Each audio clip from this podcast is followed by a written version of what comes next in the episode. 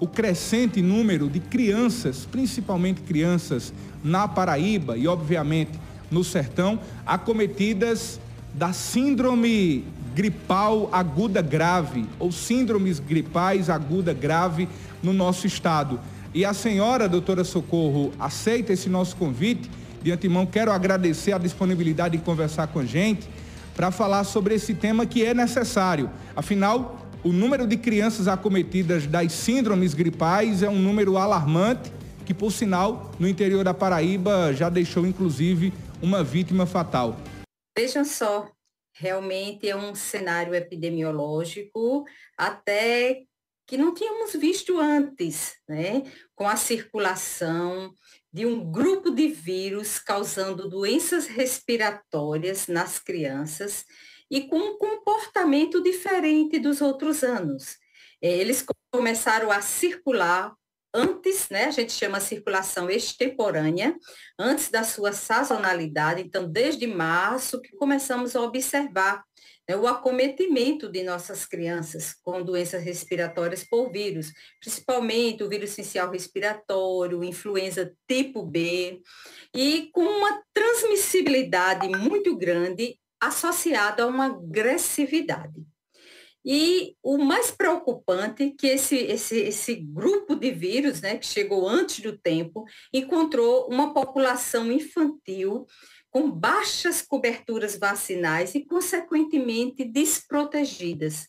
E isso aí trouxe um grande impacto nos serviços de saúde infantil, seja público ou privado, né, sobrecarregando as emergências, as enfermarias, as UTIs na sua lotação máxima. E, inclusive, aqui em Campina Grande, como a cidade, ela não só atende as crianças campinenses, mas também todo o compartimento da Borborema e tem mais cidades do interior, houve assim um, uma foi uma, uma emergência mesmo de saúde infantil, de saúde pública infantil, né? Tudo lotado e a falta de profissionais especializados para tratar essas essas crianças com doenças graves, porque esses vírus, na grande maioria, eles, eles evoluem com co-infecções, que a gente chama, é quando o vírus ele circula, ele acomete o indivíduo, a criança, com outro vírus. Ou então ele acomete com, outro, com uma bactéria ao mesmo tempo, deteriorando a situação clínica e levando esses quadros respiratórios que nós chamamos de síndrome respiratória grave e aguda. E precisa de profissionais especializados para cuidar dessas crianças. Então, nós não, tinha, não tínhamos, né? Tivemos, inclusive, que fazer um apelo a nível estadual e até mesmo para os demais estados da federação, solicitando prof, pediatras pediatras especializados, né, pediatras intensivistas em tratar crianças.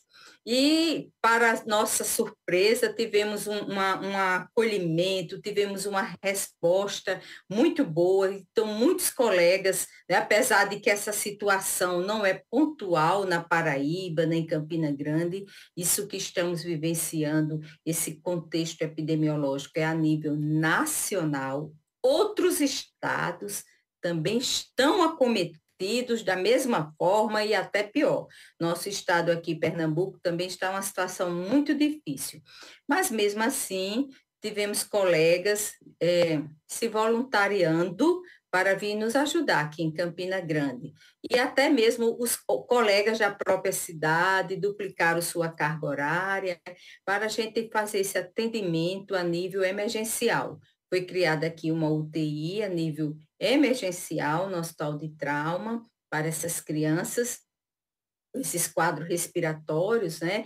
O também João Pessoa foram criados 10 leitos, e aí, também o, o sertão, é, mais precisamente em Patos, sertão, não, Patos foi também contemplada com seis leitos, e ao total no estado 70 leitos. Então, a gente já, está, já, a gente já sente ações para até é, com, com uma, uma, visão de futuro, porque a, o pico máximo dessa sazonalidade desses vírus é no inverno, e nós estamos ainda no outono.